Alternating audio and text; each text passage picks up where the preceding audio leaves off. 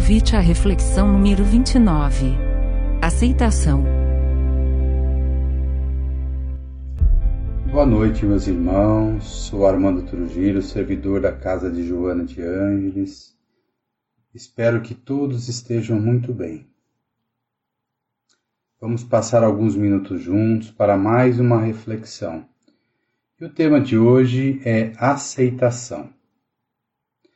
Mas antes, vamos unindo os nossos corações, entrelaçando as nossas auras, elevando o nosso pensamento e nos conectando aos nossos mentores individuais, pedindo a esses queridos irmãos que nos ajudem, nos protejam abram nossas mentes para mais um momento de reflexão.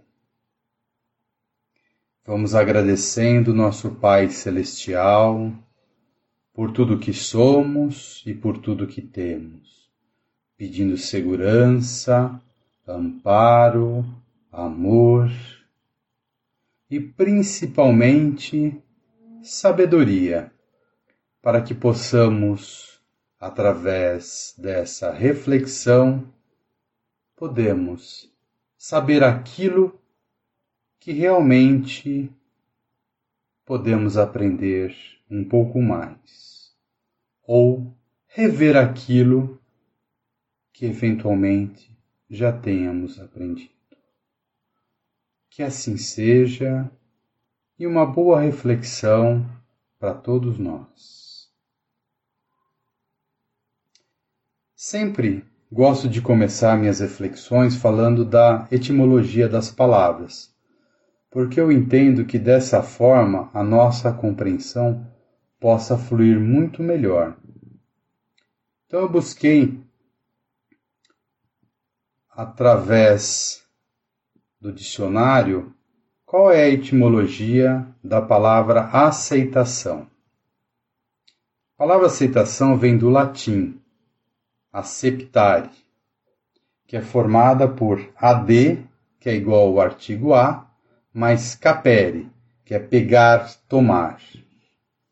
Então encontrei no dicionário a seguinte denominação: aceitação é receber de boa vontade, pegar, tomar, ato ou efeito de respeitar, de adotar, como doutrina, como teoria, como posturas, considerações, respeito e um comportamento. Achei bem interessante essa descrição para que a gente possa refletir através do, do nosso entendimento interior, somado às informações que eu busquei para passar para vocês. Mas para chegarmos nessa condição, precisamos ter algumas compreensões e passarmos por alguns estágios antes de contemplarmos toda essa aceitação.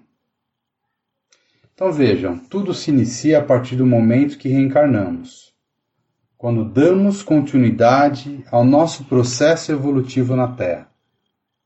Pois nós devemos lembrar que estamos num planeta de provas e expiações. Devemos lembrar que nós temos a grande oportunidade neste planeta de aprendermos, evoluirmos com aquilo que fizemos em outrora e buscar esta evolução com novos aprendizados. Então vamos ver o que diz a pergunta número 166 do Livro dos Espíritos. Como pode a alma, que nos alcançou a perfeição durante a vida corpórea, acabar de depurar-se? E os nossos amigos espirituais respondem: sofrendo a prova de uma nova existência. E ainda dentro da pergunta: como realiza essa nova existência? Será pela sua transformação como espírito? E os nossos amigos espirituais respondem: Depurando-se, a alma indubitavelmente experimenta uma transformação, mas para isso necessária lhe é a prova da vida corporal. Então, observe: quando nós nascemos, já trazemos a carga de vivências anteriores em nosso registro perispiritual nossas memórias reencarnatórias. Que ao longo do nosso desenvolvimento nessa nova encarnação, desde a primeira infância, nós vamos recebendo aos poucos, aos poucos esses registros e ao mesmo tempo vão se manifestando gradualmente à medida em que a gente vai crescendo, que é o estágio natural desde o nascimento, passando por todas as faixas etárias, de acordo tanto com a capacidade cognitiva que essas crianças têm de aprender, de acordo com a sua faixa etária, somado àquela carga espiritual que aos poucos vão sendo transferidas e passadas para o nosso perispírito e, naturalmente, para o nosso subconsciente, chegando até o nosso nível de consciência. Isso acontece, claro, de uma forma bem gradual, pois nós vamos crescendo, nós vamos ampliando a nossa capacidade cognitiva de aprender as coisas que estão inseridas ao nosso entorno, do nosso meio ambiente, do nosso grupo familiar. Então vejo como é importante todo esse processo antes de chegarmos até falar da aceitação, mas é importante que a gente contextualize o processo reencarnatório de aprendizagem, que envolve desde essa carga que recebemos quando nascemos, somado à nossa trajetória de construção cognitiva desde a infância até a nossa formação como adultos, e principalmente a influência que nós recebemos do nosso ambiente em que fomos inseridos, do nosso lar, dos nossos pais ou cuidadores, que nem todas as pessoas acabam sendo inseridas e criadas pelos pais biológicos, e sim, muitas vezes por um grupo de familiares, outras vezes somente pelo pai, outras vezes somente pela mãe, ou muitas vezes até pelo fato de serem abandonados ou nas creches, nos locais de recuperação das crianças ou até mesmo na rua. Então, tudo isso acaba influenciando também nesse desenvolvimento. Então, é uma soma de situações em que nós somos colocados à prova desde antes de reencarnarmos, porque lá conhecemos e muitas vezes escolhemos quais são as nossas vontades que temos de resgatar aquilo que fizemos em outrora. Então, todas essas fases, voltando a falar desde a infância até a fase adulta, nós recebemos a influência desse meio. E principalmente tudo isso vai influenciar na construção do nosso caráter, até gradualmente atingirmos a nossa autonomia e a formação da nossa personalidade, somado, é claro, à escolha dos nossos caminhos através do nosso livre-arbítrio. Aí eu já estou falando já numa fase muito mais avançada, numa fase muito mais de formação, uma fase mais adulta. E durante todo esse percurso, nós vamos tendo experiências boas e não tão boas. Eu não gosto de utilizar a palavra ruim, mas se quiserem, podemos dizer que temos experiências boas e ruins, que muitas vezes vão nos levando a flutuações emocionais. E aí entra, depende de cada um de nós. Como que está a nossa preparação emocional e espiritual? E essa preparação nos leva para nos abalarmos muito mais e nos desequilibrarmos ou utilizarmos de todas essas experiências para nos fortalecermos. Por isso que é importante todo esse processo de evolução, desde o nascimento até a fase adulta, para podermos ser, através das orientações que recebemos, seja na religião, seja nos, nas escolas, principalmente no ambiente familiar, para fortalecermos o nosso espírito, para que possamos, a partir do momento que nos formos colocados à prova, sabemos lidar com essas emoções. Ou pelo menos estarmos preparados para saber também pedir ajuda. Então vejam, esses desequilíbrios emocionais e comportamentais muitas vezes nos levam a adoecer, psicologicamente e fisicamente. E o primeiro, no primeiro momento, nós adquirimos alguns sintomas, como dor de cabeça, dor de estômago, pressão alta, dores musculares, medo, sudorese, problemas intestinais e tantos outros. Que se não cuidarmos emocionalmente, que isso são sinais que o corpo nos dá. Nós acabamos, sim, sendo levados a doenças mentais.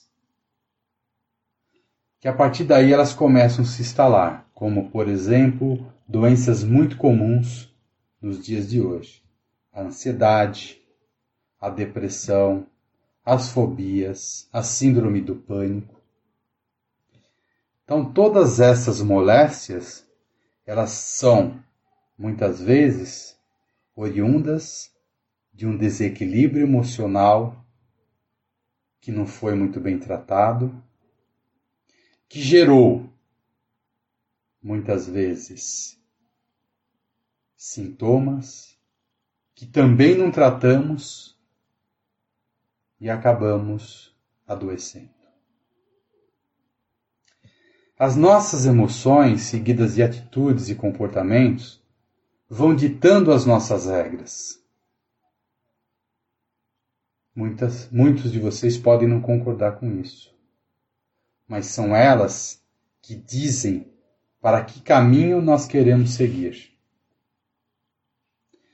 Isso estou falando de uma forma bem clara, porque todos nós somos servidores e entendo que todos nós temos um nível de conhecimento capaz de conhecer todas essas flutuações emocionais, porque muitos chegaram na casa pela dor. Poucos talvez tenham chegado pelo amor. Então sofremos essas dificuldades até encontrarmos a casa de Joana ou outros locais que pudessem ou que puderam nos acolher para que nós, a partir do momento da compreensão, entendemos o que estava acontecendo, entendemos e buscamos ajuda. Agora, quando falamos para uma pessoa mais leiga sobre esse assunto, que muitas vezes, por N fatores, não tiveram orientações, não tiveram oportunidade e acesso ao conhecimento mais aprofundado do temas das emoções, ou seja, educação religiosa, comportamento, apoio em casa, apoio de amigos. Então, essas pessoas muitas vezes acabam sofrendo muito mais. Por quê? Porque elas não têm o conhecimento. Lembrando sempre do Mestre, em conhecendo a verdade, a verdade vos libertará. Então essas pessoas elas precisam, quando nós nos depararmos com elas, dos nossos trabalhos dentro da nossa casa, de Joana de Ângeles, poder orientar, acolher e muitas vezes até indicar profissionais da saúde para poder auxiliar. Mas como eu disse, aqui não é o caso, pois somos servidores do Espiritismo, pois assim escolhemos ser. E fazemos isso com muito amor, com muita paixão, com muita vontade, com muito desprendimento. E por isso estamos aqui refletindo juntos sobre o nosso processo evolutivo. E claro, tudo isso é possível porque a nossa crença é na lei reencarnacionista. Se nós não temos isso claro sobre a lei da reencarnação, sobre a evolução dos espíritos, sobre as muitas moradas, sobre quando reencarnamos, o porquê reencarnamos, aí a nossa compreensão fica mais difícil entender mais adiante sobre o processo de aceitação. Mas como todos nós acreditamos na reencarnação, sabemos que já tivemos outras existências aqui na Terra. E transitamos por comportamentos onde muitas vezes nós fomos ou algozes ou fomos vítimas. E com isso decidimos nosso destino de sofrimento, de aprendizado, de fortalecimento.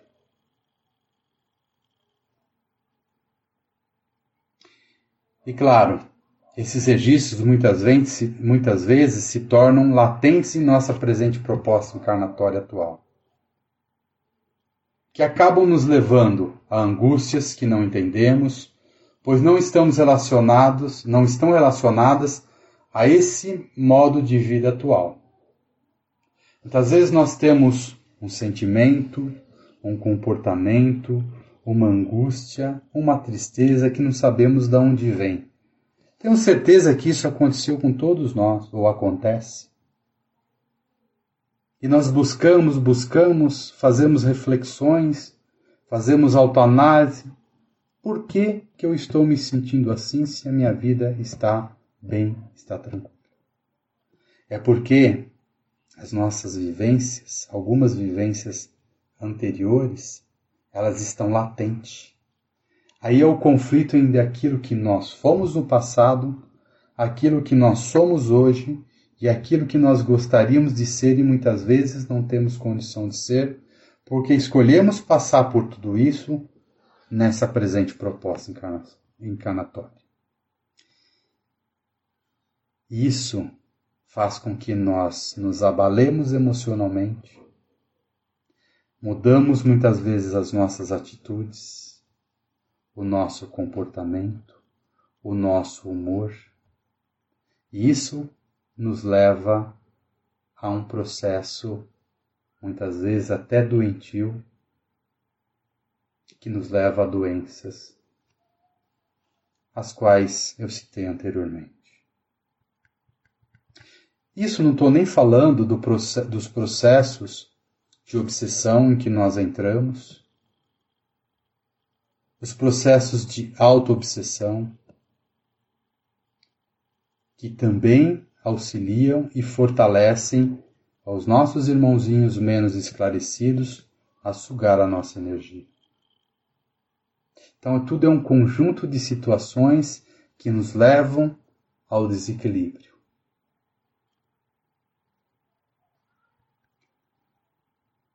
Então, gente, é muito importante nós ficarmos atentos a essas variações emocionais, os nossos pensamentos, as nossas atitudes, os nossos comportamentos.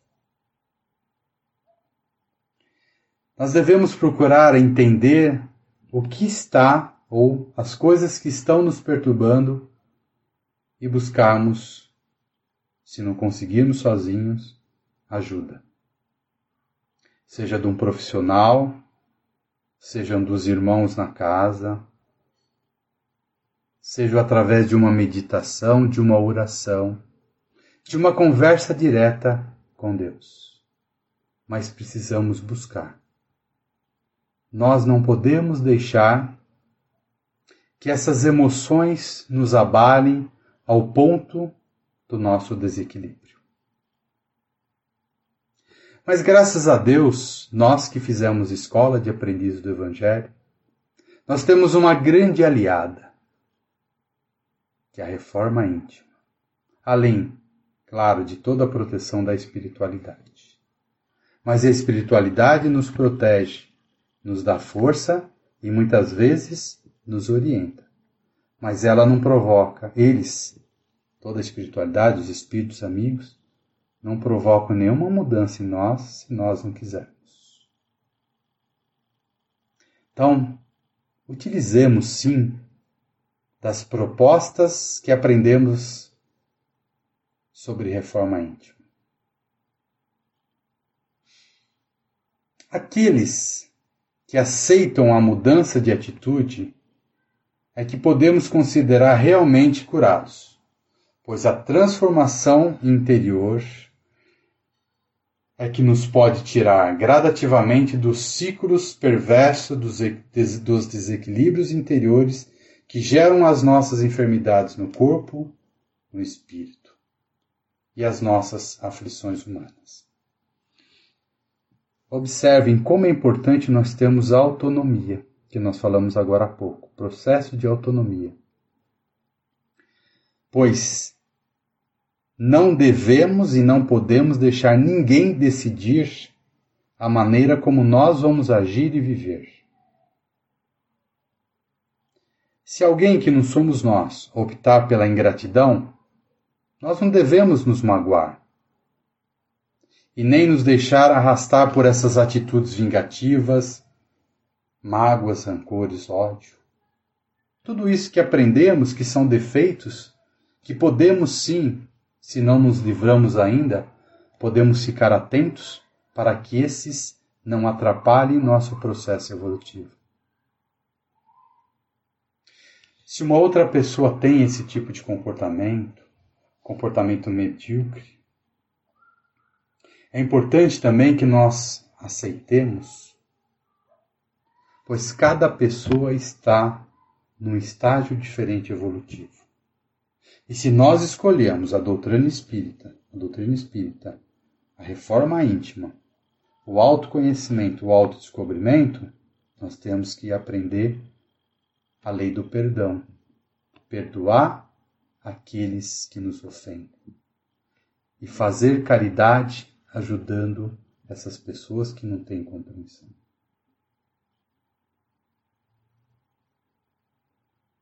Então, Sabedoria é: nós devemos decidir como agir e evitar reagir mediante a uma situação a que nós fomos expostos. Então nós precisamos aceitar o que somos, fazendo tudo aquilo que acreditamos ser de bom e adequado para nós. E qual é o caminho que fazemos isso? Reforma íntima. E qual é a base que fazemos isso? Virtudes. E quem nos orienta? Mestre Jesus.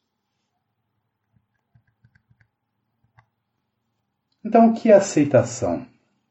Aceitação é uma das características das grandes pessoas da humanidade, que aprenderam a respeitar as leis evolutivas em si mesmos e nos outros. Somos pessoalmente responsáveis pela infelicidade que vivemos. A felicidade somente fica fora de nosso alcance quando não aceitamos perceber nós mesmos quando não aceitamos nos calar, nos introjetar, descobrir os nossos potenciais, descobrir quem somos e sermos verdadeiros com nós mesmos. É aceitar a condição em que nós escolhemos estar neste planeta de provas e expiações. É aceitar que nós temos um processo evolutivo porque acreditamos na reencarnação e acreditamos que, através do processo bendito do Pai Celestial, que nos dá uma oportunidade, ou mais do que uma oportunidade, de vidas sucessivas para repararmos aquilo que fomos responsáveis de bom e de não tão bom numa vida pregressa. Aceitação é entender que nós estamos aqui para evoluir, que nós estamos aqui aprendendo a cada dia uma nova tarefa, uma nova visão das coisas, uma nova interpretação das coisas. Então, quando nós temos dentro de nós a autorresponsabilidade de assumir os nossos atos, de entender as nossas falhas e as falhas do nosso irmão. Quando nós temos diariamente a nossa autorreflexão para entender todas as coisas que fazemos no dia a dia e que poderíamos ser melhor. Uma coisa importante: nós nunca devemos nos sentir culpados. A palavra culpa é muito forte, que foi criada há um tempo atrás para relacionar aos pecados. Nós devemos sim substituir essa palavra por responsabilidade. Então, tudo aquilo que fazemos, não somos culpados, mas nós somos responsáveis pelos nossos atos. E sendo responsáveis, somos virtuosos para poder aprender e construir um caminho diferente daquilo que fizemos que não deu certo. E a auto-reflexão diária nos permite uma avaliação muito mais precisa e chegando no nosso autoconhecimento. Então, irmãos, aceitação nós temos que ter em mente que não somos o que os outros pensam e muitas vezes nem mesmo o que pensamos ser, mas somos verdadeiramente aquilo que sentimos ser. Quando nós aceitamos a nós mesmos, eliminamos todas aquelas amarras doentias de dependência que nos vinculam ao sentimento dos outros. Que muitas vezes nós precisamos ou queremos ser aceitos por opiniões de outras pessoas, pois nos sentimos diminuídos se alguém não comenta por alguma coisa que fizemos. Então, nós temos que sim termos consciência que nós devemos nos aceitar e entender que a aceitação é um processo de amadurecimento espiritual, onde nós entendemos o nosso lugar nesse planeta de provas e expiações, entendemos todos os conflitos emocionais, ou pelo menos tentamos buscar o entendimento desses os nossos conflitos espirituais e comportamentais aos quais nós somos submetidos ao longo de toda a nossa existência. Então, irmãos, busquemos através da autorreflexão, do autodescobrimento, da reforma íntima, o melhor caminho para nos conhecermos e nos aceitarmos. Vou deixar para vocês algumas perguntas de reflexão para que vocês possam, através delas, refletir um pouco mais. Realmente entendemos e aceitamos a doutrina reencarnacionista? Como lidamos emocionalmente como somos colocados às provas nesta encarnação? Tenho controle da minha própria vida, dos meus valores, dos meus sentimentos? Ou ainda vivo em função de ser aceito pelos outros?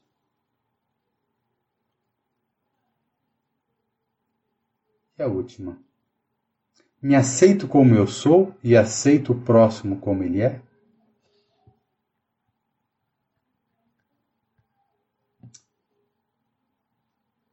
Agradeço de coração pelo seu tempo de escutar e refletir. O nosso objetivo é sempre trazer informações para que nós possamos refletir junto. Pois quem mais precisa ouvir e refletir são os ouvidos que estão mais próximos da boca que fala. Então estou junto com vocês nesse processo de reflexão. Sinceramente desejo que essa reflexão possa ter ajudado em algum momento com o conteúdo. Muitos talvez já tenham todo esse conteúdo, outros talvez não tenham pensado sobre ele. Muito obrigado, gratidão pela sua atenção. Que Jesus abençoe a todos, ilumine os seus caminhos e que o sopro divino os proteja durante todas as suas caminhadas.